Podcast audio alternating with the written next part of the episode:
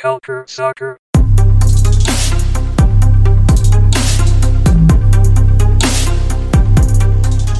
Bonjour et bienvenue à ce nouveau épisode du podcast quotidien MLS is back sur Culture Soccer. Donc votre hôte euh, après une journée de repos, ça fait du bien. Donc Adi Raphaël qui est toujours là. Et aujourd'hui, ben, je reçois euh, ben, les deux membres du podcast Lopo Avendano. Pour ceux qui connaissent pas, Lopo Avendano, c'est un des premiers podcasts euh, sur le soccer au Québec.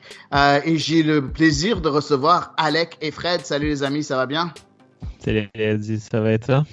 Ouais, ça va, ça va, Alec. Merci beaucoup. Et toi, Fred? Salut Adi, ça va super bien. Écoute, merci de, de nous recevoir. On va avoir beaucoup de plaisir aujourd'hui. Ben oui, on va faire notre mieux. En tout cas, on va parler de, de, de ces deux matchs qui se sont déroulés hier. Et puis c'est ça le but, hein, c'est de parler de, de ces matchs-là. Et aussi, on parle, comme je vous ai dit, euh, de l'actualité de la MLS. Euh, donc, euh, l'actualité de la MLS, ben, en premier, c'est cette rumeur qui a été, ben, rumeur, c'est d'habitude quand ça sort sur The Athletic, c'est plus trop une rumeur, mais c'est c'est la rumeur d'un retour au jeu en saison régulière au mois d'août. Est-ce que, je sais pas, si un de vous deux veut expliquer cette rumeur-là et donner son avis par rapport à ça? Ben, ouais, j'avais vu ah, le, le, truc passer. Vas-y, Fred. Vas-y, vas-y. Vas non, non, non, non. Ben, moi, moi, ce que, ce que j'aime, c'est qu'on envisage vraiment un retour. Je pense que c'est quelque chose qui est déjà ouais. prévu et qu'on a probablement fait les appels dans les différentes villes, slash euh, provinces et ou États. Euh, donc, je trouve que, je trouve que d'aller de l'avant avec un plan pour finir une saison, on parle de plus ou moins 18 matchs, si je me rappelle bien. Euh, la, la, seule bémol, c'est qu'on sait qu'au début, les équipes canadiennes vont devoir jouer entre elles. Je pense pas que pour l'instant, c'est l'avantage de l'impact. bah, en tout cas, qu'est-ce qui est l'avantage de l'impact pour maintenant, hein? Alec? Ouais, bah, en fait, si on pouvait jouer que contre Vancouver, peut-être, ce serait cool. Mais non, en fait, c'est assez bizarre. Honnêtement, quand j'ai vu que c'est les, que les équipes canadiennes, ça va faire bizarre, mais en même temps, c'est assez logique. Là. On s'entend qu'il y a quand même une pandémie, que ça touche très, très euh, fortement les, les États-Unis.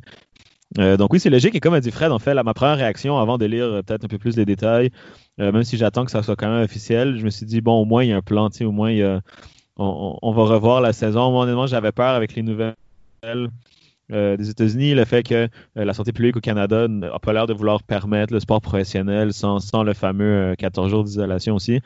donc, ça, c'est un peu encourageant. Ouais, ouais. c'est sûr. C'est sûr, c'est sûr. Ouais, vas-y, Fred.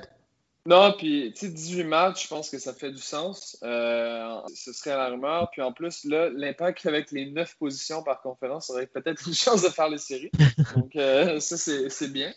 Euh, J'ai vraiment hâte de voir comment ça va, ça va se tourner quand les équipes vont pouvoir jouer à l'extérieur de, de, leur pays.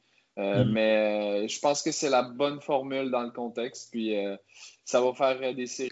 Ouais, exact. Je pense que c'est la bonne formule. Et juste pour l'expliquer un peu cette formule-là, donc on, on l'a dit un peu, mais je vais donner un peu les, les, les, dates et ainsi de suite.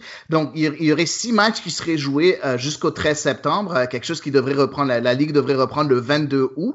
Euh, ouais. Les six matchs, donc euh, les équipes américaines joueront entre elles, les équipes canadiennes, vu qu'elles peuvent pas aller aux États-Unis, joueront entre elles. Euh, puis après, du 16 septembre au 8 novembre, il y aura 12 matchs par équipe, donc portant à 23 le nombre total de matchs par équipe, euh, en, en, en, comptant bien évidemment les, les, trois matchs de la phase de groupe et les deux matchs joués avant euh, la période du Covid-19. Euh, et de plus, il faut pas oublier que Dallas et Frenchy et Dallas et Frenchy Nash, j'avais dit. Frenchy Nash, c'est le nom Twitter de, de, de, la franchise Nashville en français. mais Nashville, Dallas vont jouer trois matchs les uns contre les autres pour pouvoir rattraper euh, le retard à cause de leur non euh. Donc, assez intéressant. Euh, c'est cool qu'il y ait un plan. Et, ouais. et, nous, on n'est pas habitués au plan à Montréal, n'est-ce pas, n'est-ce pas, les amis? Ben, c'est les plans puis... sur 5 ans d'habitude ici. ouais, ouais, les plans sur 5 ans, ouais. Exact, exact. Comment, comment, tu vois ça, dit le fait que bon, là, les équipes qui vont se rendre un peu plus tard dans, en série vont, euh, dans le tournoi actuel, en fait, c'est pas les séries, mais dans le tournoi actuel, vont avoir un, un, un gap moins important. Mais tu sais, l'impact, c'est pratiquement là, un mois euh, possible entre le, le, le, dernier vrai match et le prochain. Est-ce que tu trouves que c'est un peu trop? Bah écoute, euh, je pense que maintenant, avec la période actuelle, la pandémie actuelle, il n'y a, a, pas, y a pas de, de bon plan. Hein. Mm-hmm. On fait ce qu'on peut, on fait ce qu'on peut. Et d'un autre côté, bah, si l'Impact voulait avoir plus de temps de jeu, bah, ils auraient dû gagner. Malheureusement, ils n'ont pas gagné. Donc, euh, écoute, euh, on en parlera plus tard, mais c'est leur problème, non? Non, c'est sûr, c'est sûr. ouais. Mais, mais, mais oui, c'est sûr que c'est peut-être un peu trop, mais d'un autre côté, je pense que pour les équipes qui ont eu du mal à performer dans, dans de ce tournoi-là, bah, ils vont avoir, bah, c'est, ce mois-là, ils vont l'avoir à s'entraîner, à changer certaines choses pour pouvoir venir avec beaucoup plus de certitude euh, au mm. retour de la, de, la, de la saison régulière. T'en penses quoi, toi, Alec? Je suis d'accord. En fait, même, euh, j'ai la phrase que Thierry Henry d'hier, qu'ils étaient très en retard sur la préparation physique comparé aux autres équipes. Et évidemment, dans le tournoi. Je pense qu'au début, ça semblait être un manque de motivation, mais je me demande s'ils sont, simplement moins en forme que, les autres. Et c'est assez grave. Et justement, là, ils ont le temps de peut-être euh, reprendre ce retard-là et, comme tu as dit, retrouver quelques certitudes. Parfait, parfait. Ben voilà donc pour l'actualité au sein de la MLS. On va commencer directement ben, par les matchs. Euh, on va déjà commencer par euh, le, premier match qui s'est joué, qui s'est joué hier à 8 heures le soir ici au Québec. Donc euh, pour vous, ceux qui nous écoutent, qui sont en France, ben, c'était à 2 heures du matin, heure française. il y avait un match contre entre Orlando et Montréal. je vous on vous avait donné, moi et Antoine, lors du dernier épisode, nos prédictions par rapport à ça. les amis, commençons par Fred. pour toi, avant de voir le match, c'était quoi ta prédiction dans ce match-là? Tu t'attendais à quoi? De ce duel entre Orlando et Montréal?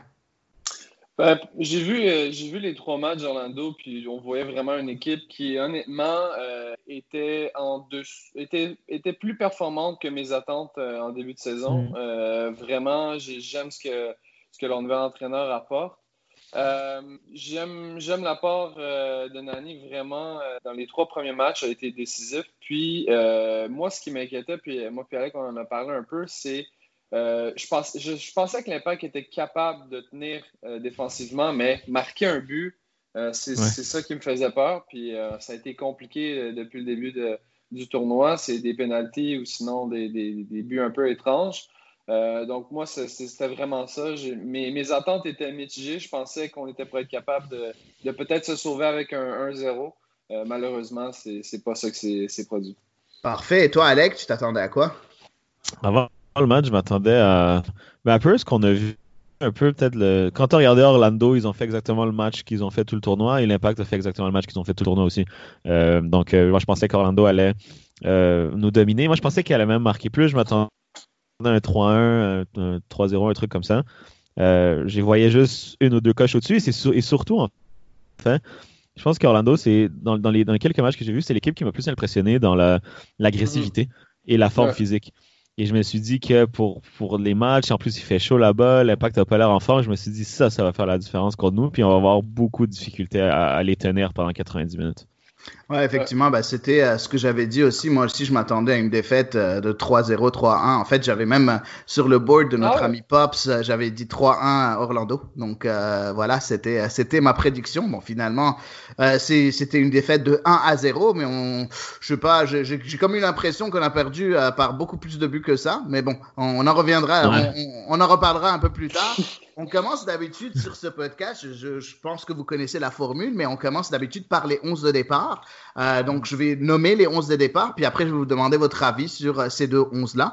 Donc, euh, on commence du côté de Orlando City, Pedro Galese dans les buts, Juan à droite, euh, Antonio Carlos, Robin Jensen en défense centrale, Joao Moutinho à gauche, dans un 4-2-3-1, les deux milieux de terrain, c'est euh, Jackson Mendes et Oriol Rosel. Les trois milieux offensifs, ben, on a à droite qui avait euh, Chris Muller, euh, en numéro 10 Mauricio Pereira et à gauche Nani et en pointe Techo Akindele.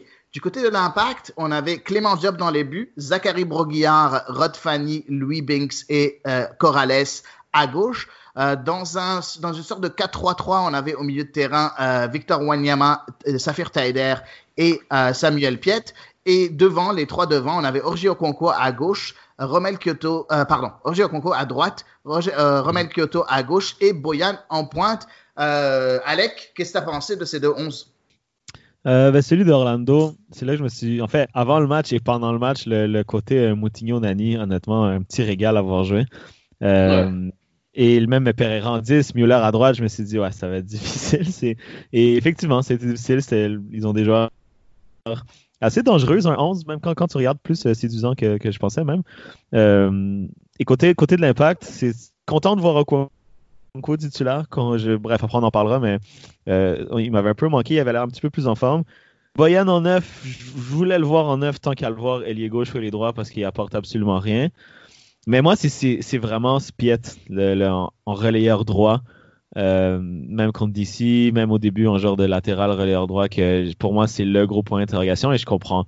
Je c'est le poste que je comprends le moins en fait. C'est la position qui me laisse le plus euh, sceptique. Parfait. Et toi, Fred? Euh, ben pour le, 11, un de mes coups de cœur depuis, depuis le début de la saison, c'est vraiment Pareja. Je, je trouve que c'est vraiment un joueur vraiment un joueur MLS.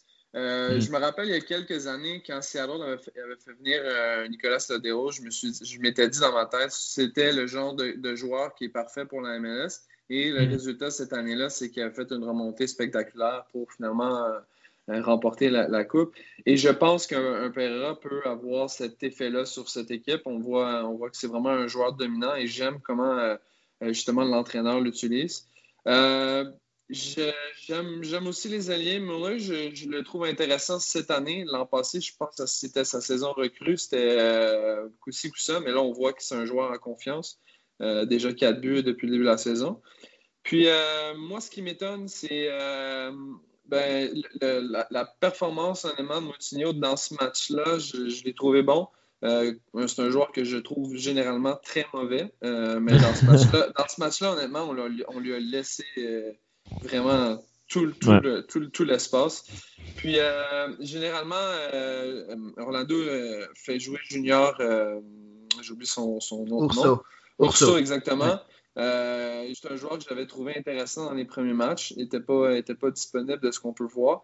mais sinon, un 11 intéressant de, de. Puis Montréal, ben, on dirait qu'on est encore dans la phase des essais. Je pense qu'on va, on va s'attarder un peu plus tard, mais euh, pour moi, il y, a, il, 100 000 points d'interrogation. Puis, euh, encore une fois, on a, eu de la misère à marquer des buts. Je pense que le 11 était une tentative.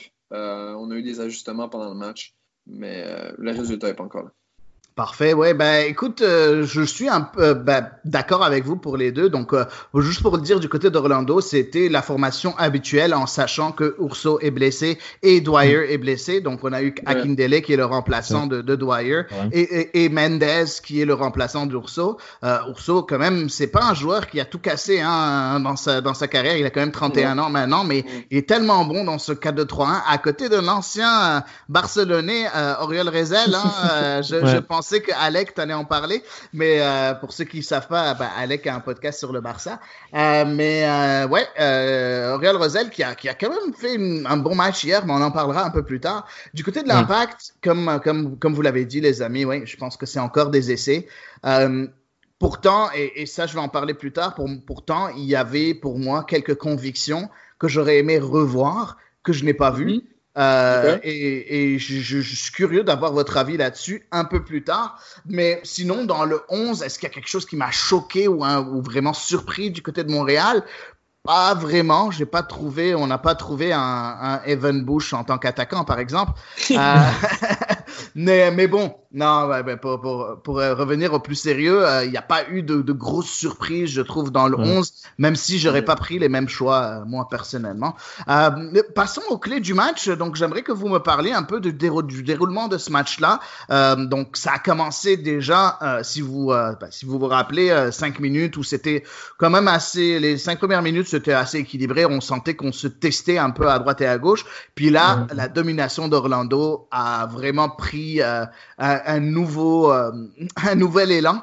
Euh, avec une énorme domination sur une vingtaine de minutes où je pense que l'impact aurait pu, aurait pu encaisser trois ou quatre buts juste dans les 20 premières minutes. T'en penses quoi, Alec? Je suis d'accord avec toi. En fait, j'ai regardé le match, puis après, je pense que justement dans ces 15, 20, 25 minutes-là, euh, je me suis dit trois, quatre fois, ben, une chance qu'Orlando, ils font des mauvais choix. Hein. Je pense qu'une chance que, que devant, ça l'a craqué beaucoup parce que, comme tu as dit, ça aurait pu être 2, 3, 4, 0 déjà en partant. Euh, Nani s'amusait, il jouait entre nos lignes, il brisait nos lignes avec des talonnades, avec des, une touche à regarder. Euh, on, on, était très, très passif et honnêtement, je pense que quand Orlando a décidé de, de, passer aux transitions rapides, d'accélérer et surtout de nous presser, euh, de nous mm-hmm. presser après la sortie du gardien, quand on devait se tourner et, faire la transition défense, euh, défense-attaque, qui est le plus gros défaut de l'impact actuellement. Là, ils nous ont tués. Ils ont coupé l'eau à la source. On n'avait plus la balle, en fait. les seules fois qu'on avait la balle, c'était pour s'en débarrasser parce que la pression était trop haute. Et à ce moment-là, je pense que c'est le match est fini, en fait. Je pense qu'il n'y a plus de match au moment où tu n'as plus le contrôle de la balle. Parfait. Euh, Fred? Ouais, ben, tu en as parlé dans les. D'après moi, le point fort vraiment d'Orlando qui aurait pu euh, marquer plusieurs buts, c'était vraiment entre la cinquième et plus ou moins la 25 minutes. Euh, je pense que les consignes d'Oscar Pareja à ce moment-là, c'était vraiment d'exploiter le, côté de. le côté gauche, le côté de Nani, donc défensivement le, côté de Zachary Bruguière. Je me rappelle, là, on dès que Russell avait, avait, le ballon, levait la tête, faisait, faisait une, passe longue vers, vers le joueur qui s'était déplacé ce côté-là. On a vu mm. Müller à quelques occasions euh, partir de la gauche et piquer vers le centre. Aurait pu être décisif à, quelques moments. Puis justement, comme Alex l'a mentionné, a, peut-être fait les mauvais choix à certaines occasions. Euh, pour moi, ça allait trop vite du côté gauche. Et d'ailleurs, c'est une des raisons, à mon avis, que Rod Fanny euh, a été sorti. Je pense qu'il a mal paru de, son côté et Zach aussi, mais l'ajustement de, euh, de Thierry faisait en sorte qu'on devait conserver euh, Zachary Brouillard pour exploiter l'aile, ce qu'on a, à mon avis, jamais été capable. Puis quand Moutinho a l'air d'un Marcelo, c'est que vraiment, ça ne fonctionne pas. Euh, je pense que c'est une belle préparation de, de Scarparia euh, la faiblesse de l'impact de Montréal et euh, exploiter le côté gauche au Mexique. Parfait, parfait. Ben écoute, euh, les deux, vous avez fait une très, un très très bon résumé de, de déjà déjà cette première mi-temps, hein, parce que la première mi-temps c'était c'était vraiment horrible pour tout fan de l'impact de Montréal. Pour les fans d'Orlando, je pense que c'était horrible aussi parce que on aurait, il aurait dû avoir un bon trois buts. Je me rappelle, tu as parlé de la talonnade de Nani où c'est arrivé à Mauricio Pereira qui malheureusement sur son mauvais ouais, ah mais sur son mauvais pied, donc il a vraiment euh, tiré bien au-dessus. Euh, il n'était pas en équilibre parce qu'il tombe, il tombe en tirant. tu vois qu'il ne s'attendait pas à ce que ça passe. Exact, exact. Et puis après, tu as une nouvelle, euh, une nouvelle occasion avec Mendez qui rate, avec un centre en retrait, Mendez qui rate le ballon. il aurait pu la mettre vraiment, il était complètement tout seul. juste après, devant un, but complètement vide, Muller rate le ballon. vraiment vide. Job était même plus là. Donc, euh, ça, c'est, on est encore à la 22e minute. Hein, donc, euh, euh, déjà à 22 minutes, je te passe, on, vous parle de trois occasions énormes pour mhm. Orlando. Ça, c'est pas les petites occasions à droite et à gauche qui auraient pu aussi mieux finir. Hein, donc, quand même assez intéressant. Mais j'aimerais parler un peu, tu as parlé un peu de, de Piet un peu plus tôt, Alec. pas spécialement dans cette première mi-temps, mais dans tout le match. Je, je vais pas dire qu'il était bon, mais j'ai vu du mieux de la part de Samuel Piet. Juste le fait que dans ses courses, ça avait l'air plus logique. On le voyait dans la surface. Il a eu deux, trois fois, il a, il a, il a créé, il a créé quelque chose, des situations intéressantes devant. Il a même failli marquer. avec sa tête. Euh, c'est le seul tir cadré hein, de l'Impact de Montréal, par exemple, dans ce match-là. Ben, c'est sur une tête de Piet qui a failli trouver le fond défilé. J'aimerais avoir votre avis à tous les deux sur la performance de Samuel Piet dans ce poste de numéro 8. Euh, je vais pas dire qu'il était extraordinaire, mais je l'ai trouvé quand même pas mauvais. Ouais, il y avait, il y avait du mieux, certainement. Euh, après, tu vois qu'il s'habituait à sa place, un peu comme on avait dit avec Frère Olopa Vendano. C'est difficile de dire que Piet faisait des mauvais matchs parce qu'il mm. faisait, il faisait le mieux qu'il pouvait faire, en fait, à chaque fois. C'est juste que des fois, il n'y a pas les caractéristiques pour certains postes, certains rôles, certains contextes. Et je pense que ça s'est vu aussi. Malheureusement, ces défauts ont été exposés. Euh, pourtant, en 6, on ne les voit pas, ces défauts-là. En relayeur, on les voit. Mais effectivement, hier, c'était mieux. Après, je trouve que tu, l'as mentionné, la chance de Pereira, la chance de tout dans l'axe, c'est tout dans le point de penalty entre le milieu et la défense. Et Piet, défensivement, il est toujours là. Wanyaman ne l'était pas. Et c'est pour ça que j'aime voir Piet là. Et balle au pied, Piet, j'ai encore un petit peu de la difficulté. les transitions. Malheureusement, quand on sortait la balle côté Broguillard, et Broguillard devait sortir avec Piet et Okonko devant lui, la balle sortait jamais que ce soit quoi ou Piet, on n'arrivait pas, on n'arrivait pas à revenir chercher la balle, à sortir. Côté gauche, ça sortait plus avec Tyder, avec Kyoto, mais côté Piet, ça sortait pas. Et je pense que c'est ça, en fait, le, problème de mettre Piet. Ce, côté-là, c'est que ça, ça, bloque nos transitions. On n'arrive pas à sortir balle au pied de ce côté-là. Et Piet, on va, bon, c'est pas le plus créatif, donc c'est très, euh, très prévisible devant. Et je pense qu'on on bloque ses atouts, en fait. Parfait, Fred. Ben, c'est un, un, joueur dans le contexte actuel que, honnêtement, c'est très polémique la, façon qu'on interprète ses, ses performances. J'ai autant vu que c'était un match référence pour lui et j'ai vu d'autres commentaires à, l'opposé. J'avoue avoir un peu de misère euh, à me sonner dans une position claire. Est-ce que, c'est, est-ce que ça, ça, a bien été ou pas? Euh, c'est quand même lui qui a le seul circadré de l'impact, donc il euh, faut quand même lui mm. donner ça. Euh, après, je, trouve que Sam, c'est un, joueur qui est excessivement propre en, relance courte. Et quand il doit pas, quand il n'y a pas besoin d'imagination, qu'il doit juste lever la tête, regarder le joueur libre, je trouve que c'est son rôle parfait. Là, on lui demande quand même de faire des, d'avoir un peu de créativité. Puis je pense qu'avec Orgy, c'est impossible d'en avoir. Là. Il faut, juste lancer dans la profondeur et espérer qu'il batte la défenseur de vitesse. je trouve que euh, c'est un bon match. Je pense qu'il a fait, il a fait le plus qu'il pouvait faire avec le contexte actuel et les joueurs qui y autour de lui. Par contre, je me questionnais, euh, surtout, là, je pense à peu près à la 70e minute, je trouvais qu'il manquait un peu d'énergie. Euh, et, je, fais, référence à un tweet qu'Éric Chenot a fait, puis je trouve que c'est exactement ça. Euh, ça prend quoi à ce moment-là dans le match pour, faire entrer un Manciel, par exemple? Là, je me pose la question. Ouais, J'avoue que Maciel aurait apporté peut-être un peu plus de, de, peps au milieu de terrain, en tout cas dans, dans ce qui est euh, circulation du ballon. Je pense que ça aurait été beaucoup mieux. Tu as complètement raison. après, bon, je pense que Mwanyama aussi a pas fait, a, pas fait un bon match hier, donc ça, ça, ça a pas aidé. Ça a pas aidé du tout. Mais euh, revenons un peu du côté d'Orlando. Euh, mhm. J'aimerais qu'on parle un peu de la, de la performance de Mendes parce que Mendes, pour moi, ben, je ne sais pas la première fois que je le voyais jouer avec Orlando. Et puis bon, pour moi, il a toujours été très bof. Euh, vraiment pas excellent, euh, très très très quelconque. Par contre, hier, on dirait que, euh, je sais pas, man, il, a, il a mangé quelque chose qui lui a donné des super pouvoirs parce qu'il était partout. Il était partout hier. Je sais pas ce que vous avez pensé de sa, de sa performance à côté du, de l'ex-barcelonais Aurel Rosel. Ces deux milieux de terrain-là, euh, dans le 4-2-3-1, je pense que c'était un peu la clé du match du côté d'Orlando, non? Ouais, tactiquement bien positionné les deux. Je pense que Mendez avait pour euh, pour, mission de couper, les de couper nos transitions les plus vite possible. Les seules fois, la une ou des seules fois qu'Okonko est passé, Mendes est allé faire la faute directe.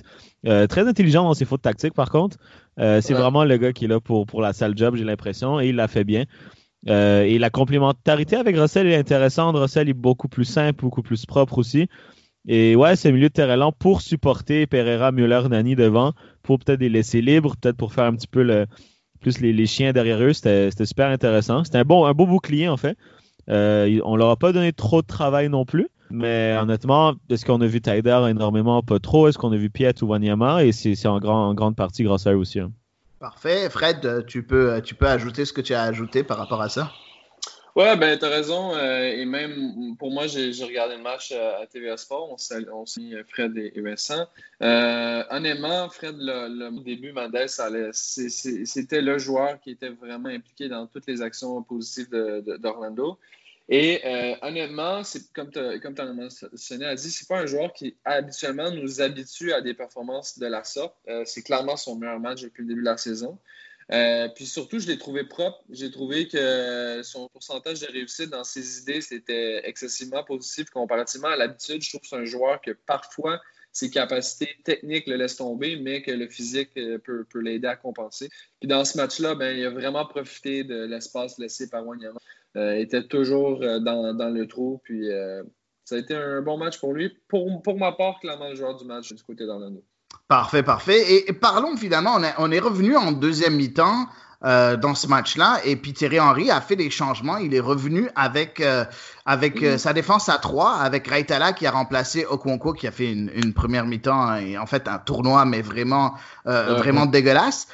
donc on, on, a eu Yuka Raitala qui est revenu, qui est venu dans cette défense à 3. Puis on a vu du mieux du côté de l'impact de Montréal pendant quelques minutes.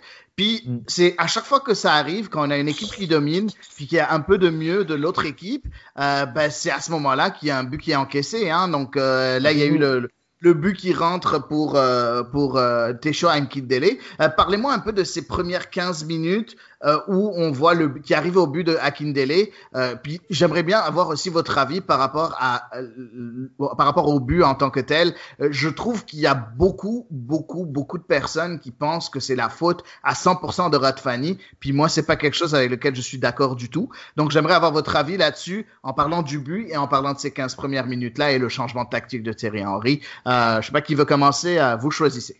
Joël. Super. Donc, euh, ouais, mais en fait, Thierry Henry nous habitue à tout chambouler à la mi-temps. Euh, au début, on était comme, ouais, c'est cool, Pep, il fait ça aussi, mais finalement, on se rend compte qu'est-ce que c'est qui répare ses erreurs de la première mi-temps. Euh, donc, finalement, je trouve que ça, ça devient presque inquiétant. Euh, mais au moins, il s'ajuste, au moins, il fait les changements nécessaires et à sa défense, souvent, ça porte des fruits. Euh, donc, oui, c'était un peu mieux. Est-ce que c'était le temps qu'Orlando s'ajuste? Euh, Est-ce qu'Oscar Pareja fasse ses changements aussi de son côté? Peut-être. J'ai vu l'impact moins pire plus que mieux, j'ai l'impression. Euh, et oui, dit, et oui, a dit évidemment, le but arrive après, évidemment sur une erreur individuelle. Est-ce que c'est l'erreur de Fanny? Je pense que oui, mais pas uniquement Fanny. Je pense que Diop, de... en fait, Fanny avait pas, avait aucune idée que Diop était sorti. Diop était comme en, mi-sortie aussi. Je pense que c'était une erreur de communication. Point. Je pense que Diop doit parler. Fanny doit toujours savoir son gardien est où, surtout s'il sort. Mais pour moi, c'est une, une erreur de communication. Mais je veux dire, une passe de la pointe des pieds en retrait vers ton gardien à, à ce moment-là, euh, c'est très, très risqué et on, on l'a payé cash. Fred? Ouais, ben justement, euh, Henri a encore essayé de changer la dynamique du match avec une défense à, disons, à 3 et 2 et, et deux latéraux qui doivent monter. Euh, J'ai vraiment pas aimé la part des, de ce match-là Mm. euh, lorsqu'on est passé à 5. Euh, je crois que c'est vraiment devenu un problème. Euh, je pense qu'on peut y revenir, mais euh, n'est pas capable d'am- d'amener, euh, disons, un- une relance intéressante pour permettre à un Corrales de- d'exploiter le, couloir. Je trouve que ça manque beaucoup. Puis vraiment, pour le but, personnellement, euh, je pense que c'est une erreur, moi pour moi, seulement du gardien. Dans, dans ce cas-ci, on fait souvent référence à de la communication. Là, il n'y a pas d'enjeu, c'est deux personnes qui parlent français.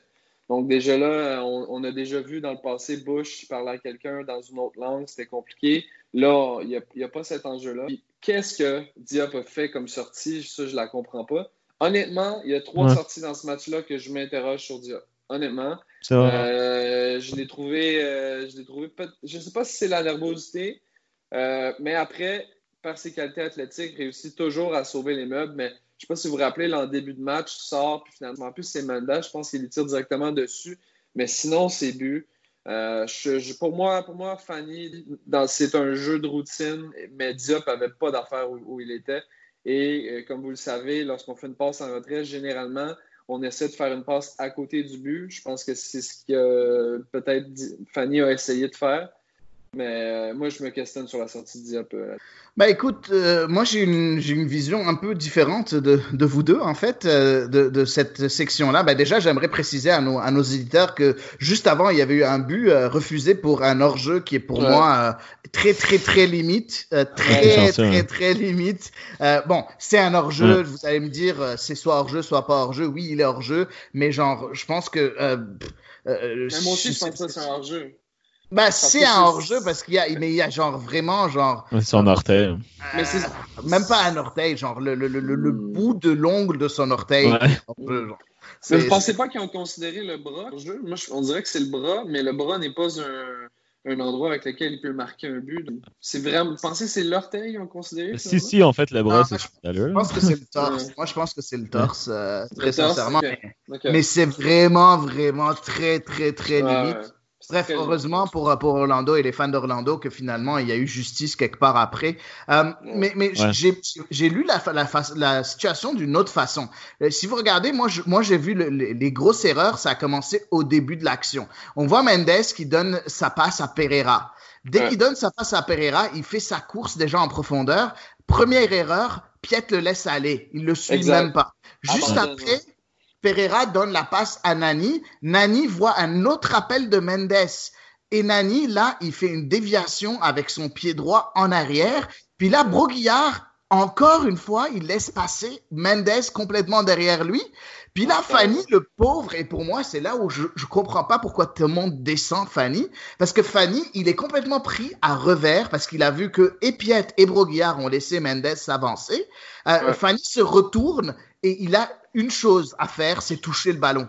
Lui, il touche le ballon du mieux qu'il peut et on le voit, il se déchire presque. Moi, sérieusement, ça m'étonnerait pas qu'il s'est blessé sur cette action-là.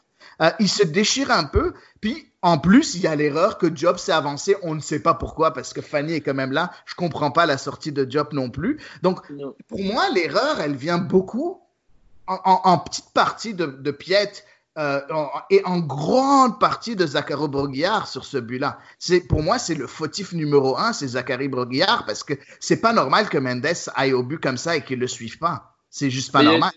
Mais il a été aspiré clairement par, par Nani, Nani qui fait, qui fait la, déviation, qui change le jeu de direction. Je pense que les consignes, probablement, c'était de, respecter au maximum Nani, puis il s'est fait aspirer. C'est un moment pour moi. Ouais, peut-être, peut-être. Ben, à ce moment-là, peut-être qu'il aurait dû avoir. Il était où, Wanyama, sur le jeu? Euh, Ça aussi? Marchait. Euh, ouais, ben, il a été pris en, pris en compte par le, euh, le, le, la passe de Pereira, mais il était un peu trop haut. Si jamais c'est lui qui joue la sentinelle, ben, t'es trop haut, mon ami. Bon, bref, mm. euh, beaucoup d'erreurs sur ce but-là, je trouve, euh, du côté de, de l'impact de Montréal. Puis je trouve injuste de vraiment blâmer Fanny là-dessus, même s'il a une part d'erreur, bien évidemment, bien évidemment. Mais sur le, je regardais sur le, sur les réseaux sociaux, puis tout le monde est vraiment sûr que Nani, c'est, que c'est Fanny, c'est sa faute. non, c'est pas sa faute. C'était facile à pointer du doigt, maintenant. Voilà, exact, mm. exact. Euh, on continue un peu dans, dans, dans ce match-là. Est-ce que vous vous attendiez à une sorte de révolution de la part de Montréal qui est jamais venue? Oui, surtout à la fin, surtout les 15 dernières minutes. Honnêtement, je, comprends que l'autre équipe est meilleure, mais dans les 15 dernières minutes, tu, tu peux pas les laisser jouer en une touche, avoir la possession, faire des talonnades, faire des roulettes, des passements de jambes tranquillement. Tu dois avoir une réaction, tu dois presser plus, tu dois je sais pas, faire des fautes, essayer de récupérer la base d'une certaine façon. Et j'ai l'impression que c'était un match pré-saison. C'était assez bon. On a donné ce qu'on ce qu'on devait donner et c'est tout. C'est on perd, tant pis. J'ai j'ai pas aimé ça et c'est un peu à l'image de non, je vais pas faire de, grosses euh, accusations non plus, mais tiens, un Thierry Henry sur le banc qui avait l'air un peu euh, un peu passif aussi. Je D'habitude, je le vois un peu plus mouvementé. Là, en fin de match, j'ai l'impression que lui aussi, il avait un peu un peu baissé les bras, un peu comme les joueurs. Peut-être qu'il bon, il, peut-être les plus de solutions. Si Orlando était super en forme aussi, hein, je pense que ça aussi, c'est un peu décourageant quand tu vois l'autre équipe te presser pendant 75 minutes et dans les 15 dernières minutes, ils ont encore du jus pour te presser et pour faire des appels sans arrêt. Euh, mais j'aurais voulu un peu de un sursaut d'orgueil, un petit peu plus de caractère du côté Impact de Montréal. Parfait, Fred? Ouais, puis moi, justement, juste on, s'attarde un peu sur Henri. Je l'ai trouvé très passif-agressif dans, dans, sa gestion de match. Euh, je sais pas si vous vous rappelez, à un moment donné, il y a, un hors-jeu qui est sifflé, puis il commence à. Je pense que la télé l'a capté en disant Bon, euh, j'ai rien d'autre à célébrer, donc euh, c'est pour ça que j'applaudis. pour vrai, Révolution, je me suis dit, quand Jackson est entré, peut-être qu'on avait une dynamique différente, ça, ça aurait pu aider. Euh, la défense à 5, c'est une belle idée, mais je pense que dans le contexte actuel, Corrales ne peut rien donner. Puis Zach, ben, contre Nani, était trop concentré à essayer de le, contenir. Euh, je pense pas que je pense pas que l'impact a ce qu'il a, disons l'équipe disons en termes d'identité de, personnalité pour euh, tirer de l'arrière puis monter un match mm. on, dirait que c'est tous les joueurs actuels qui pourraient nous en donner offensivement c'est tous des joueurs qui sont dans un des pires moments de leur carrière niveau confiance. Boyan, pas de confiance. Okonko, aucune confiance. Lapalainen a l'air d'un joueur U18. Euh, non, mais sans, sans rigoler, offensivement, les gars ont pas l'air en confiance. Ils n'ont aucune idée. Non, c'est même pas un manque de talent, je pense que c'est juste un manque de confiance. Parfait. Euh, euh, J'aimerais revenir un peu sur, sur, le, sur la prestation d'Orlando. Euh, on parle un mm. peu des deux équipes de manière équitable.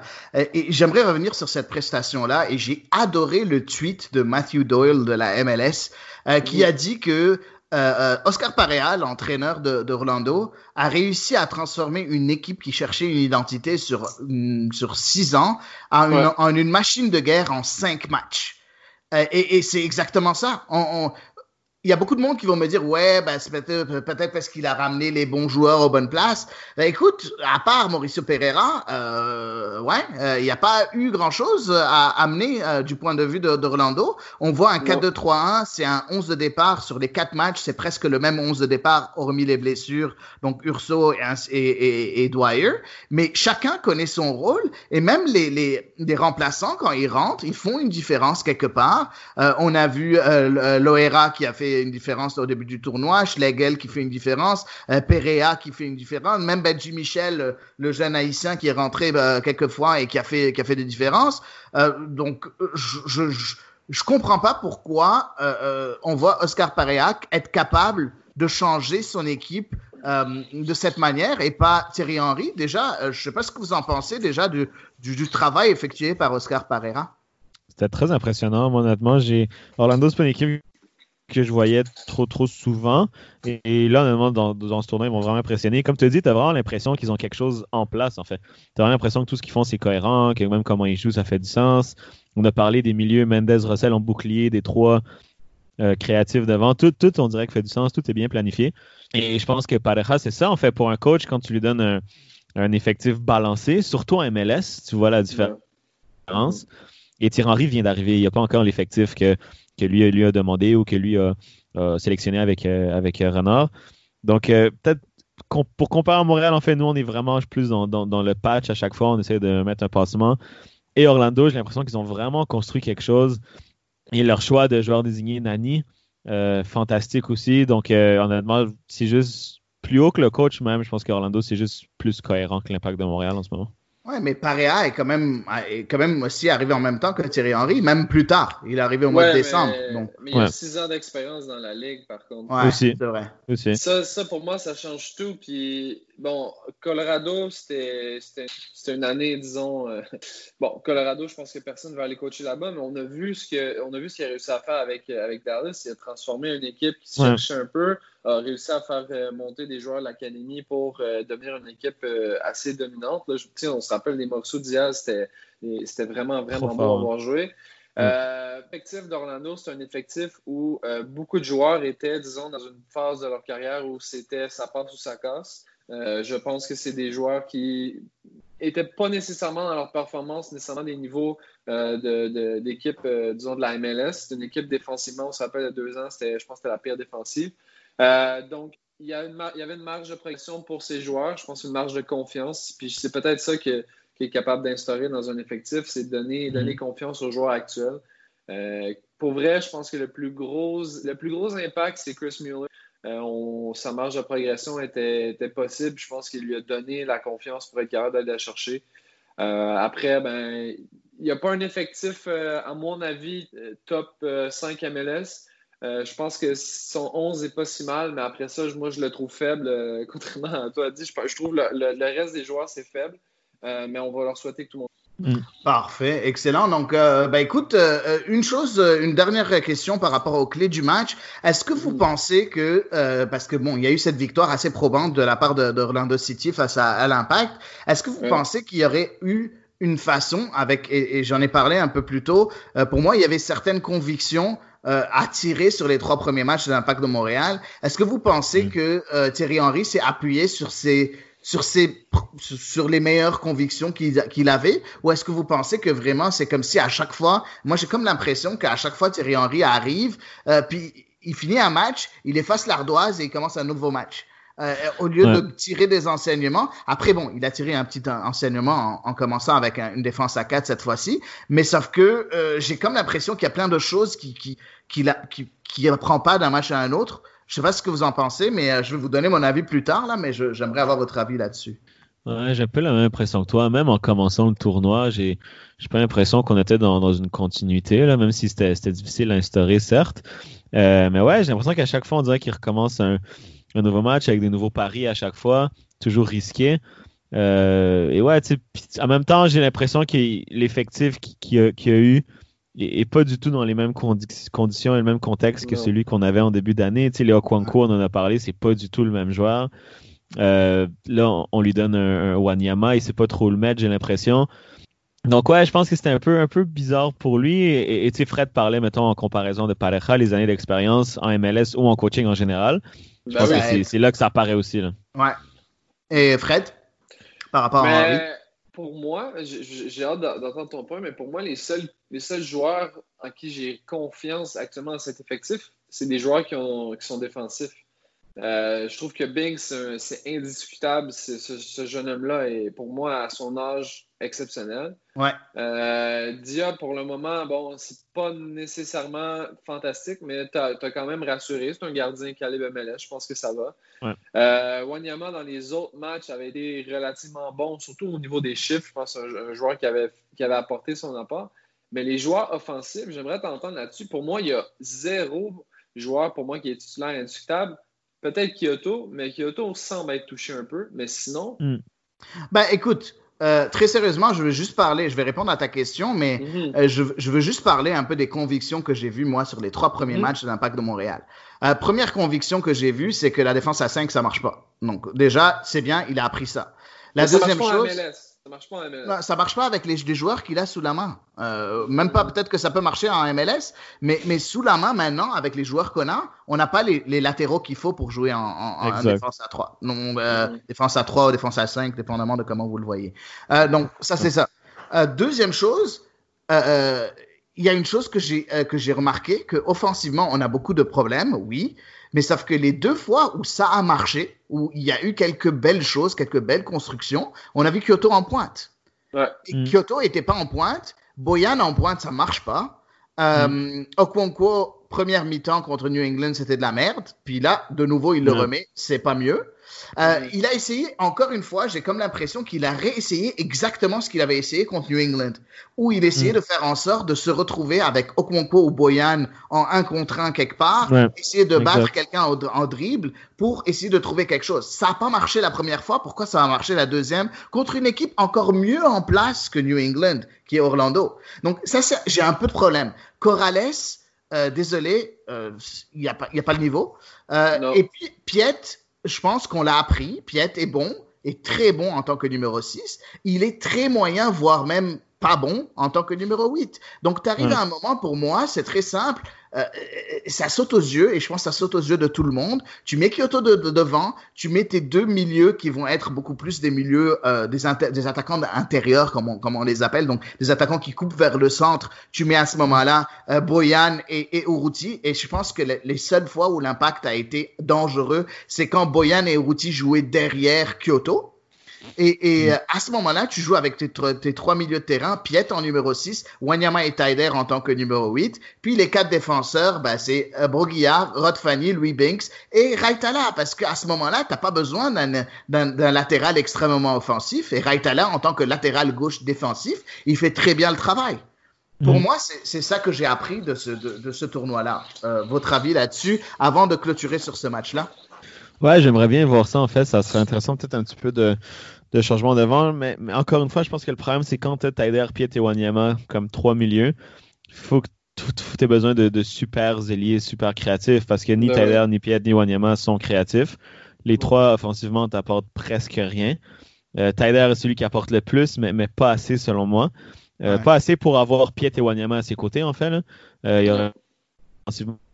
Moi, ce que j'aimais mieux, Offensivement, quand Boyan était en 10 derrière le 9 et, par exemple, on mettrait Tyler et Wanyama derrière lui, euh, je pense qu'offensivement, ça donnerait plus d'options. Au moins, on aurait un couloir possible dans l'axe en plus des couloirs sur les ailes, parce que sinon, on devient beaucoup trop prévisible sur les ailes. Et comme, comme vous l'avez dit, euh, et comme on a, a pu remarquer assez vite, là, si le plan c'est de jouer des 1 contre 1 avec nos alliés, ben, les autres équipes ils vont accepter euh, ce plan-là sans problème parce qu'on n'a pas d'alliés qui sont dangereux 1 contre 1. Pas du tout, pas du tout. Et même pas la Palainen est pas du tout dangereux en un contre un. Fred? Personne. Ouais, je suis d'accord. Puis, puis moi, contrairement à ce que tu disais, pour moi, Kyoto, je pense pas que c'est la solution à la pointe. Euh, je pense que Kyoto doit s'appuyer sur un attaquant pivot. Euh, je pense qu'une synergie pourrait être intéressante, possiblement avec, euh, avec Jackson Hamel, faute d'avoir d'autres joueurs qui peuvent vraiment être un, un neuf.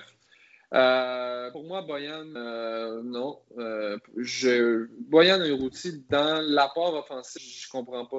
Euh, je comprends pas pourquoi on essaie encore ça. Et tu as raison, chaque fois qu'on a eu des occasions offensives, c'est que Kyoto généralement était capable d'aller derrière les défenseurs.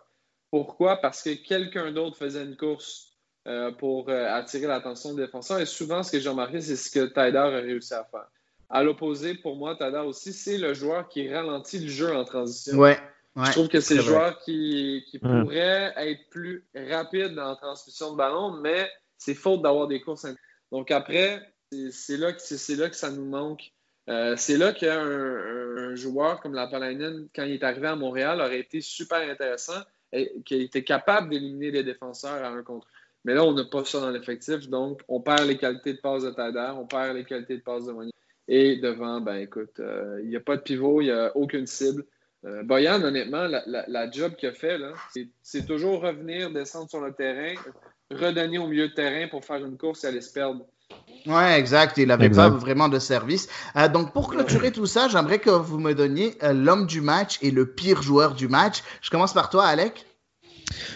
Euh, l'homme du match, moi, c'est Nani. je l'ai adoré. Je pense que c'est le seul joueur qu'on n'a jamais réussi à bloquer. C'est le joueur qui a, qui a créé deux, trois, quatre occasions, souvent de rien. donc, pour moi, c'était le joueur du match d'Orlando. Je pense qu'avec euh, un Muller et un Akindele ou même un Pereira peut-être plus décisif. Nani pouvait finir avec deux, trois passes décisives. Donc pour moi, Nani, euh, homme du match. le moins bon, il y a quelques candidats côté Impact de Montréal, honnêtement. Euh, je vais aller avec Corrales. Je pense qu'on est, on est un peu sévère avec lui, dans le sens que c'est pas Marcelo non plus, il n'y a pas d'attente folle. Mais dans un système euh, où les latéraux sont clairement utilisés. Ils ont clairement des consignes de amener le surnombre, de proposer le décalage. Euh, ou de simplement bon après il y a souvent eu le ballon aussi dans les pieds je trouve qu'il amène absolument rien euh, est-ce que c'est la faute à Thierry Henry? Je pense que oui tu peux pas non plus t'entêter avec quelqu'un qui a pas les caractéristiques pour le faire mais même défensivement je l'ai pas trouvé serein du tout Müller s'est amusé avec lui donc pour Corrales côté impact de Montréal c'était le maillon faible Fred?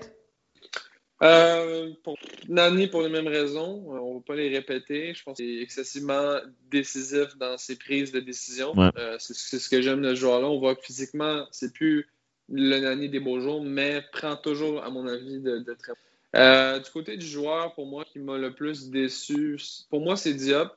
Diop aurait pu, par son comportement et oh. ses sorties, aurait pu provoquer plusieurs buts du côté d'Orlando. Et malheureusement, le résultat est juste, c'est juste un but. Euh, donc ça va, mais ça reste qu'il aurait pu nous mettre dans la merde à plusieurs occasions. Et je pense pas que c'est ça qu'on s'attend d'un gardien de but. C'est clair. Je ne sais pas si ça l'influe sur le comportement de ses défenseurs centraux pour le moment, s'ils ont perdu un peu de confiance, euh, surtout quand il fait des sorties hasardeuses. Euh, mais pour moi, je n'ai pas aimé son match.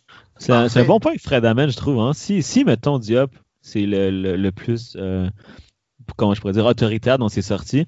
Est-ce que le but arrive hier? Euh, très sérieusement, moi je pense pas qu'il arrive, mais d'un autre côté, tu vois Job, il a fait un seul arrêt. Il y a eu juste deux tirs cadrés de la part d'Orlando. C'est juste quand même incroyable hein, mm-hmm. quand tu y penses. Mm-hmm. euh, mais oui, s'il n'a pas fait euh, cette erreur-là, s'il est encore devant son but, ouais, non, je pense que le but n'arrive pas. Hein, oui, surtout, si, si, si, mettons, si c'est Bush dans les vues, je sais pas si Fanny la donne de la même façon. C'est parce qu'on dirait que les, défenseurs, on, ils savent jamais où Diop, ils savent jamais qu'est-ce qui se passe. Euh. même l'occasion que tu parlais, euh, a dit, là, Muller rate un peu le filet ouvert. Tout le monde essaie d'intercepter la balle, puis Diop, il plonge dans les pieds de ses défenseurs, mais il touche rien. Là, personne ne veut mettre le pied parce que le gardien, il va à la tête première. Fait que c'est un peu, euh, effectivement, c'est un bon point que Fred amène. Je sais pas à quel point ça influe sur les défenseurs. Ouais, ben c'est sûr que ça influe euh, les, les, les, les, euh, les euh, performances de ton gardien et la, la communication de ton gardien. C'est une chose qui est de loin mieux du côté de Job, c'est qu'il communique au moins avec ses défenseurs, ce que Bush fait pas. donc bref, euh, mais par contre, pour moi, j'aimerais juste donner, moi, mon, mon, meilleur joueur, pour moi, c'est Mendes. Euh, Jackson Mendes a été mm. extraordinaire. Euh, j'ai adoré son match. Je pense que ça a été le facteur X dans ce match-là. Nani a été très bon, mais j'ai pas trouvé Nani meilleur que ce qu'il a déjà donné durant le tournoi. Il a toujours été bon. par contre, Mendes a joué bien au-dessus de son, de son potent, de son, de, son, de ce que j'ai vu en tout cas. Et du côté, Exact, exact. Et du côté de l'impact, ben écoute, on a, on a une ribambelle de choix euh, pour le pire joueur, euh, parce que vous, je sais que vous essayez de d'être euh, d'être gentil en disant celui qui m'a le plus déçu, celui qui qui était un peu pas meilleur. Moi, je dis le pire joueur du match. pour moi, le pire joueur du match, ben, je suis d'accord avec Alec. Pour moi, c'est Corrales. Euh, euh, comme on a dit, on s'attendait pas de beaucoup de choses quand il a signé au club. Depuis, c'est notre titulaire, et jusqu'à maintenant, je comprends pas pourquoi. Euh, Exactement. J'ai jamais compris la hype positive sur lui. Depuis le début, je le balle au pied, je le trouve nul. Déjà, déjà à Chicago, il était nul. Donc, voilà. Bon. Mais euh, voilà pour ce match-là. Donc, on passe au prochain match entre l'Union de Philadelphie et le Révolution de la Nouvelle-Angleterre. Euh, une victoire de la Philadelphie sur le score de 1 à 0. Euh, Est-ce que c'est un résultat auquel vous vous attendiez, les amis? Je commence par Fred cette fois-ci. Euh, personnellement, oui. Euh, on, en a, parlé un peu avant le début de l'émission. Pour moi, euh, New England ne m'ont pas convaincu encore. Ils ont trois joueurs désignés super intéressants, mais le reste, je, trouve ça moyen. Et je trouve que Philadelphie, vraiment, cette année, ont un potentiel d'aller, de faire, quelque chose d'intéressant. Défensivement, c'est solide, surtout avec Andrew Blake qui est vraiment dans une forme splendide. Et je pense aussi que c'est euh, probablement la saison de la dernière chance pour Jim Curtins, qui est l'entraîneur de, de, Lyon, et je pense qu'il donne tout en ce moment. Euh, je pense que dans ce match-là, a été, et, et pour le, depuis le début du tournoi, a été euh, supérieur au Bruce Arena. Euh, qui d'ailleurs a pété les plombs. Dans ce... Ouais, ben comme d'habitude. Et toi, Alec, t'as pensé quoi? Tu pensais quoi de ce match-là avant, avant qu'il commence? Mais moi, honnêtement, New England m'avait surpris euh, contre l'Impact. Après, je me suis dit, bon, c'est l'Impact, donc je suis bon, ça va. Mais j'ai trouvé, en fait, Bou est tellement bon. Carles Hill, ouais. même s'il n'a pas joué contre, même s'il s'est blessé, premier match, j'ai trouvé très, très bon. Donc, je me suis dit, là, en fait, ça a l'air assez solide, même si défensivement, je pense que depuis que je connais Fred, à chaque deux phrases, il dit que Farrell est mauvais. Peu importe qui joue, peu importe qu'est-ce qui se passe, il me dit, ah, ce gars-là est tellement mauvais. Et effectivement, il est, il est assez mauvais. Donc, je ne sais pas, New England, c'est quand même une petite surprise. Mais Philly, en, encore une fois, plus solide. Et bon, le, le terrain, ils ont tellement des, bons joueurs. Donc, je sais pas, le 1-0, je m'attendais peut-être à plus de buts, honnêtement. Mais non, honnêtement, c'est assez logique. Je pense que le favori a gagné ce match-là. Ouais, bah écoute, moi je suis pas trop d'accord. Je m'attendais à beaucoup plus de, de, Révolution. Après, je trouve que le, les Revs sans Carles Hill, c'est beaucoup plus difficile ouais, ouais. du côté, au niveau de la créativité. Donc, je pense que c'est une des grandes raisons. On dit, on dit que d'habitude c'est un collectif, euh, une équipe de foot, et c'est très vrai, c'est un collectif. Par contre, quand tu as ton, créateur, ton créateur numéro un qui est pas là, ben, ça devient un peu plus compliqué. Pourtant, Tajan Buchanan euh, a pas été mauvais du tout, le, le jeune Canadien, mais on, on en parlera. Parlons de ces 11 de départ là. On commence mm -hmm. par l'Union de Philadelphie. On avait Andrew Blake dans les buts, Raymond Gaddis à droite, en défense centrale Jack Elliott, Mark McKenzie, à gauche Kai Wagner. Au milieu de terrain, on avait toujours dans le fameux euh, 4-4-2 diamant, donc les trois milieux de terrain, c'était euh, José Martinez en tant que numéro 6, Alejandro Bedoya, Jamiro Montero en tant que milieu centraux, devant la jeune pépite Brendan Aronson et les deux attaquants Casper Prisbilko, Sergio Santos.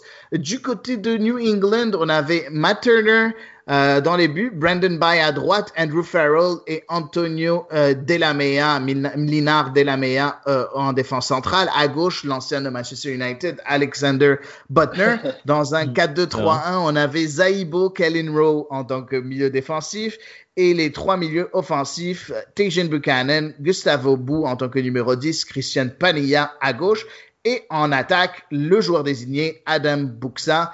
Euh, vos impressions sur ces 11 de départ? Alec, je commence par toi. Ben, un peu, comme je disais tantôt, en fait, Jamiro Montero, c'est pas quelqu'un que je connaissais beaucoup. Après, j'ai bien aimé durant euh, ben, sa passe décisive, en fait, c'est un régal.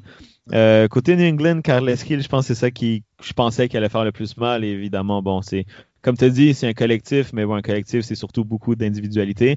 Et quand on amène une, quand on enlève une grosse, ben, effectivement, ça va faire mal à une équipe. Et c'est ce qui s'est passé, honnêtement. Euh, Peut-être euh, il manquait cette, euh, cette étincelle, cette, cette flamèche d'un joueur de talent comme lui. Et ouais, c'est un peu ça. Après, c'était pas, pas, pas de grosse surprise non plus euh, dans les 11 partants. C'est vrai, pas beaucoup de surprises. Toi, de ton côté, Fred, est-ce que tu as, as, quelque chose qui t'a surpris un peu plus que qu'autre chose? Non, mais quand tu regardes les 11 partants, c'est sûr que euh, si on joue à, un jeu, euh, on joue à FIFA, je pense que New England a quand même des, ex des excellents joueurs offensifs. pour moi, toi, t'aimes, aimes quand même bien Buchanan. Moi, je trouve que c'est vraiment c'est un point faible. Gill dans l'effectif, je pense que le résultat est peut-être différent. Euh, par du côté de, Philadelphie, je pense que c'est un 11 parfait dans, dans les circonstances pour, euh, euh, pour jouer une équipe comme New England. rien à dire. Puis, comme on, comme on en a parlé, pour moi, le point fort de, de c'est vraiment leur milieu de terrain et leur défense. puis, mm. ça, ça, a payé dans ce match-là.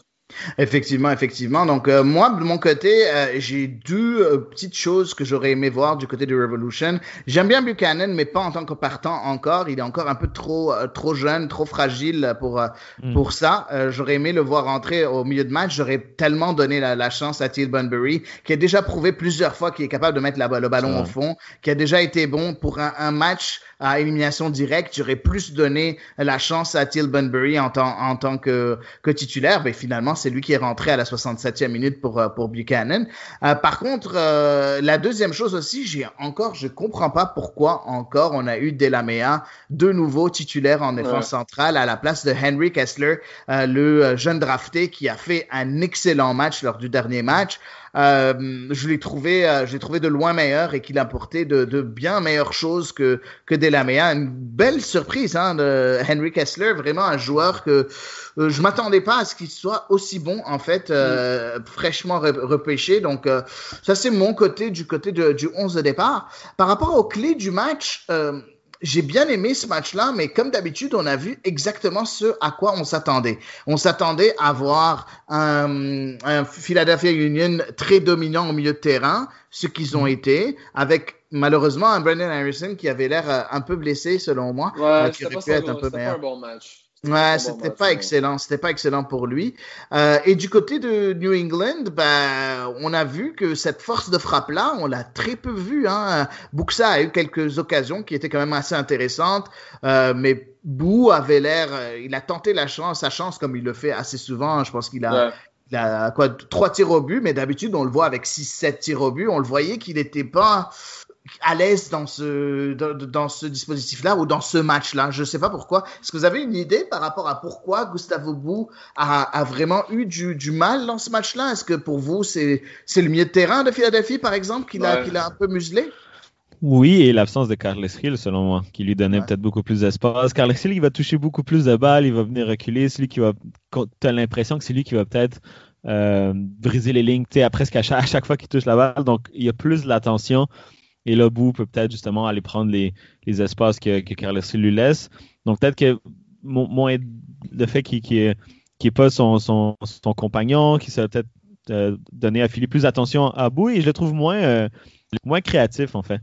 Euh, même lors de son match contre l'Impact, il ratait des trucs assez, assez flagrants et les trucs compliqués, des fois, il réussissait. Tandis qu'encore une fois, un Carlos Ray, lui, il va être plus constant. Donc les joueurs qui sont peut-être plus inconstants quand tu leur enlèves leur, euh, leur allié, je pense que c'est là que ça fait peut-être euh, une petite différence. Ils ont, l'air, ils ont toujours l'air un petit peu moins bons. c'est vrai, Fred? Ouais, puis euh, pour vrai, pour moi, en termes de milieu de terrain, Montero est vraiment excellent. je me rappelle, mm. ça, avait, ça avait créé une polémique quand il avait fait venir à Philadelphie. On se demandait, ah, ben, c'est une grosse somme. c'était, un, peu, un peu étrange comme recrutement. par contre, on voit vraiment qu'il est, est, dominant. Je pense que c'est un joueur qui va avoir une, une carrière à la, à la Alonso euh, dans, ses, mm. dans ses bons moments à Seattle. Je pense que c'est un joueur qui, est capable de museler euh, vraiment, vraiment euh, les, équipes adverses. Puis en complément avec un Bedoya qui a, beaucoup d'expérience, un Martinez aussi. je trouve que c'est un, un, milieu de terrain assez polyvalent, puis surtout qui est, qui est très, très bon défensivement. Ouais, effectivement, effectivement. Euh, par contre, j'aimerais aussi qu'on parle un peu de ce milieu de terrain de Philadelphie. Vous en avez parlé un mm. peu plus. Euh, Bedoya, euh, Montero, qui est extraordinaire, Aronson, même s'il n'était pas très bon, mais aussi Martinez, hein, Martinez qui est un peu le, petit nouveau dans ce milieu de terrain-là. Pour tout le monde, moi en premier, je pensais que la perte de Haris Medunjanin au milieu de terrain allait être, euh, pour qui est parti ah à Cincinnati, allait être. Euh, ouais, ben je m'attendais à ce que ce soit assez difficile parce que c'était lui qui jouait dans ce rôle de numéro 6. Et Martinez, euh, pour moi, il a été extraordinaire hier en tant que sentinelle. Je le connaissais pas mm. du tout, le Vénézuélien de 25 ans, mais euh, mm. quand même, c'est un bel apport à ce milieu de terrain, euh, Fred. Ouais, mais tu me surprends parce que moi, je le trouvais pas intéressant. je trouvais que c'est un joueur qui était lent, puis un, un peu comme ce que Wanyama nous donne actuellement, mais Wanyama a vraiment, vraiment le dessus sur tout le monde. Euh, je, trouve que, je trouve que pour eux, pour vrai, pour moi, ça les libérait et ça leur permettait de, euh, de peut-être ajouter de la qualité à l'effectif. Puis c'est ce que je vois en, Martinez, personnellement. Parfait. Alec, t'en penses quoi? un peu, je suis un peu d'accord avec vous, les gars. Je le connaissais pas non plus. Euh, après, c'est le 6, j'ai envie de dire, typique d'Amérique du Sud, là, très, très dur sur l'homme, très physique. Mais après, comme Fred a comparé à Alonso, c'est une grosse, grosse comparaison. Après, c'est l'objectif, hein, je pense, qu'il devienne ce, ce joueur-là. Et si, ce joueur-là, en fait, qui, est parfait un Montero à côté, un gars qui va être plus, euh, plus meneur de jeu. Euh, et ouais, c'est ce genre de 6-là aussi euh, que toutes les équipes en MLS veulent avoir. Hein. Dans, beaucoup d'équipes championnes, tu as un 6 qui a un peu, un peu ce, profil-là. Ouais. effectivement, effectivement. Bref, c'était quand même, c'est quand même assez intéressant ce milieu de terrain, vraiment qui, qui a l'air vraiment d'être au-dessus de tout. Euh, du côté de, de Philadelphie. Euh, une autre chose aussi, c'est les prestations de Andre Blake. Pour moi, le meilleur gardien mhm. du tournoi. Euh, ce joueur-là, il a été, je pense, meilleur gardien de l'année en 2017, si je me rappelle bien de l'année.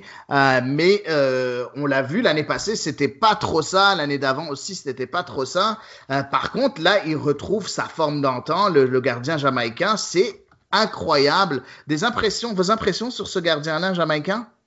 Moi, j'adore. Moi, j'ai toujours aimé euh, euh, Blake. Je trouve. Euh, en fait, c'est un des meilleurs gardiens de la ligue, comme tu as dit. Que ce soit un réflexe, que ce soit la présence. que J'ai toujours trouvé que ça.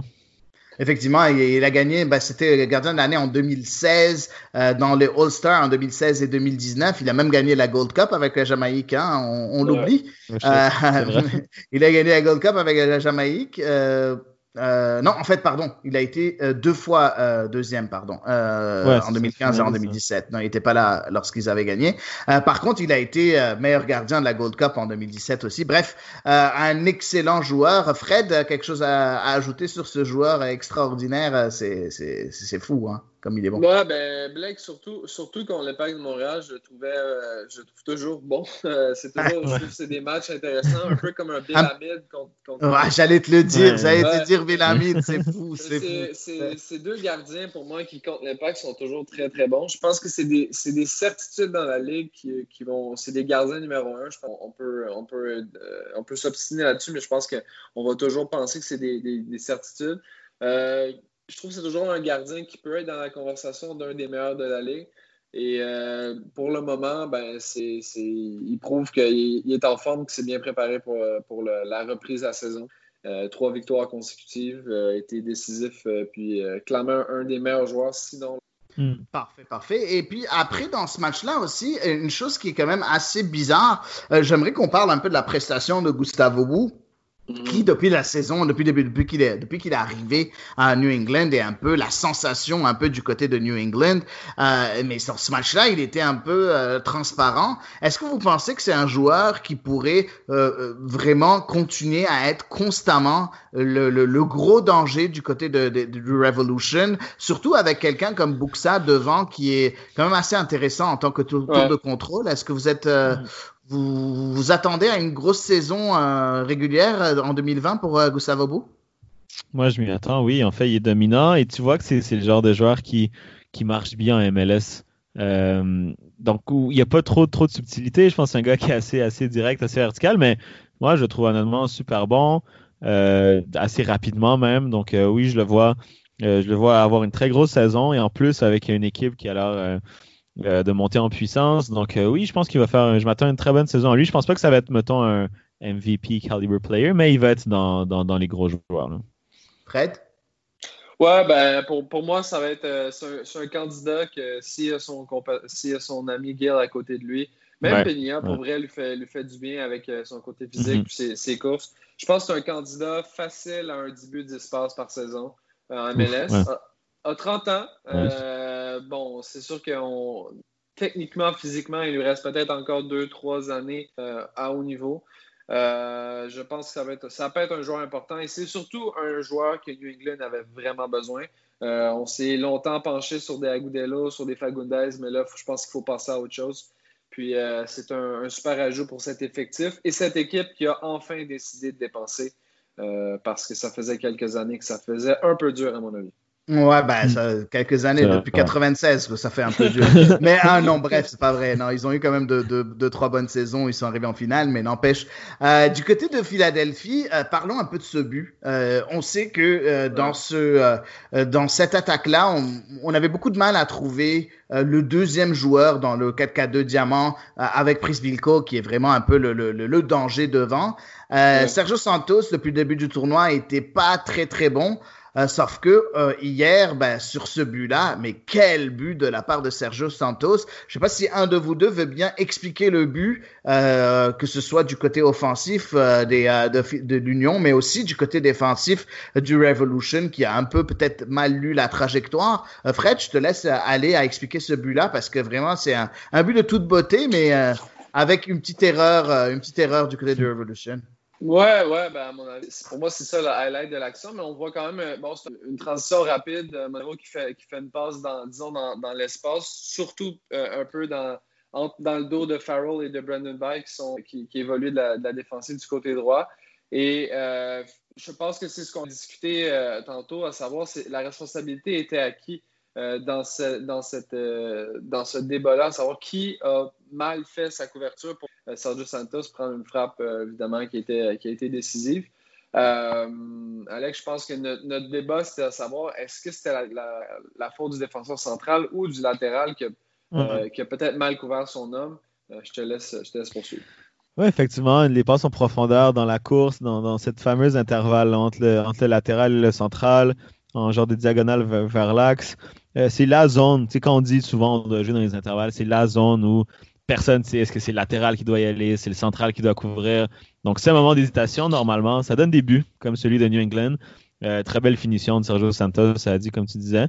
Euh, la passe est sublime, mais on voit Farrell qui euh, est sur les talons au lieu de suivre l'attaquant, de couvrir justement cette zone en profondeur. Et Sergio Santos, ben, il en profite pour partir tout seul et finir pied gauche. donc, selon moi, une erreur de marquage. après, une passe lumineuse aussi. Hein. Ouais, effectivement, une, une, passe très très belle, mais aussi je pense que euh, tu peux montrer ce but-là à tout attaquant euh, qui, euh, de, un jeune attaquant de 15-16 ans pour lui dire, ben t'as vu, c'est comme ça que tu dois finir une action parce que Sergio Santos a été mais vraiment extraordinaire sur cette finition-là.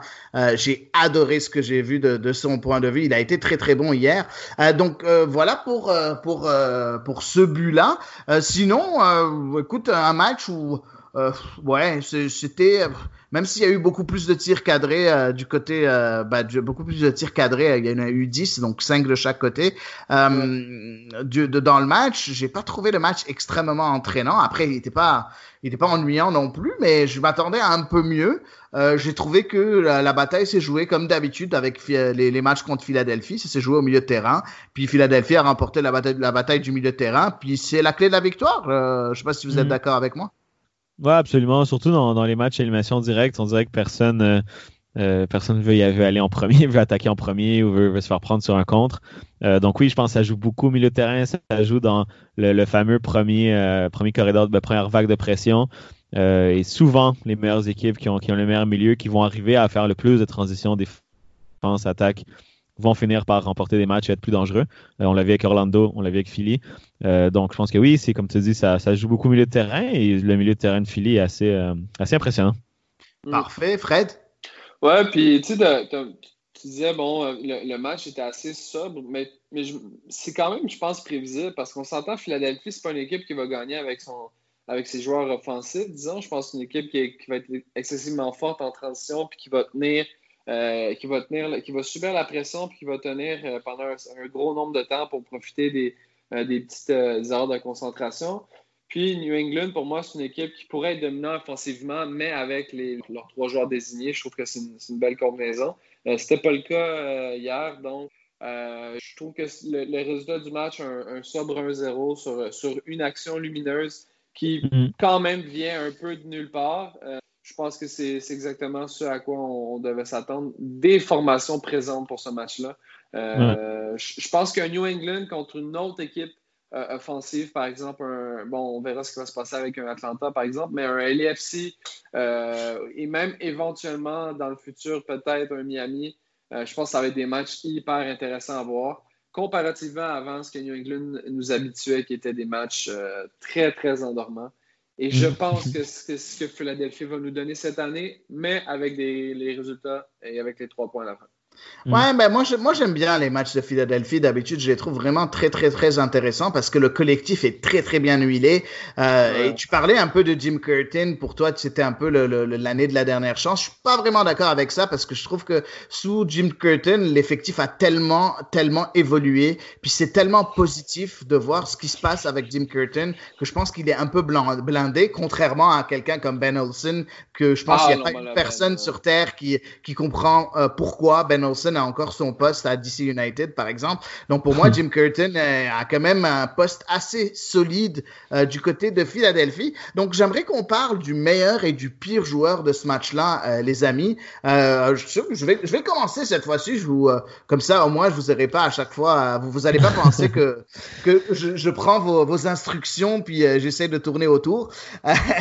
non, mais pour moi, le meilleur joueur du match, ben, je l'ai dit, je pense, euh, quand j'ai expliqué un peu ce match-là. José Martinez, euh, mm. la, la, sentinelle du côté de Philadelphie, euh, pour moi, a été c'est juste pas normal combien il a, il a, il a aidé son équipe.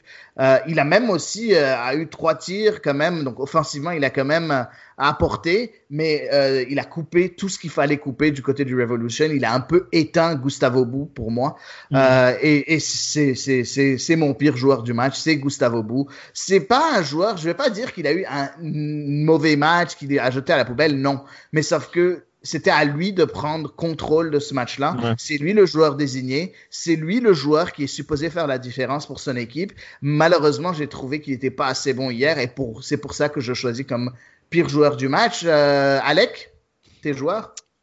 Euh, tu m'as presque convaincu avec Martinez, honnêtement. Quoique j'ai un petit, j'ai un petit faible pour Montero. Euh, ça passe, elle est tout simplement exceptionnelle. Ça passe pour moi, c'est, c'est un but. Euh, il a vu que Farrell était deux, deux, pas au mauvais endroit et il a mis la passe euh, qui donne le but, là, mais parfaite, parfaite. J'ai avec lui juste parce qu'il était décisif, euh, juste en guillemets. Euh, et le pire joueur, c'est vrai que Bou aurait dû faire la différence, il l'a pas fait. Après, mm. Martinez, il fait quand même un grand, grand match aussi, donc on peut, on peut le mettre, on peut mettre ça aussi en, en compte. J'ai Farrell, son erreur pour moi, elle est, elle est impardonnable contre un défenseur central, donc j'ai envie de le mettre à lui parce que c'est une erreur tellement facile à éviter, puis il n'y a tellement pas de raison de faire cette erreur-là. Il y a un appel dans son dos, il, couvre personne, il est juste dos, aux, deux appels derrière lui. Il fait face au ballon qui est à 10 mètres devant lui. Donc, peu importe ce qui va arriver, il n'est pas au bon endroit. Et pour moi, il perd le match là-dessus. Donc, pour moi, c'est une erreur vraiment, vraiment euh, catastrophique. Tu peux pas faire ça à ce niveau-là. Fred? Euh, pour moi, meilleur joueur de ce match-là, j'hésite euh, entre Montero et Blake. Euh, je vais aller avec Blake. Hmm. pour moi, fait, fait, fait, les arrêts nécessaires pour permettre à son équipe de rester dans le match et d'aller chercher, dans le fond, la victoire. C'est vrai. le pire joueur, pour moi, comme, comme Alec l'a bien mentionné, Farrell, moi, je le trouve. Pour moi, c'est le, le même genre de joueur qu'un Colin Warren. Je comprends même pas comment ce gars-là est pro. Euh, pour vrai, puis pour, honnêtement, Buchanan, euh, je ne l'ai pas trouvé bon non plus. Euh, mais je vais y aller avec Farrell pour, parce qu'il faut que je sois conséquent. Et, et a dit, juste pour terminer mon point avec Jim Curlin, pourquoi je pense que c'est l'année dernière? ça fait déjà six ans qu'il est là. Je trouve qu'il n'y a pas eu des saisons nécessairement toujours convaincantes. Résultat en série mitigé. Et ça fait 207 matchs, il y a autant de victoires que de défaites. ouais, euh, mais, mais, regarde, Je trouve qu'on a la mémoire courte. On pense, on pense mm. seulement à ce qui est arrivé dans les derniers, disons, 18 mois.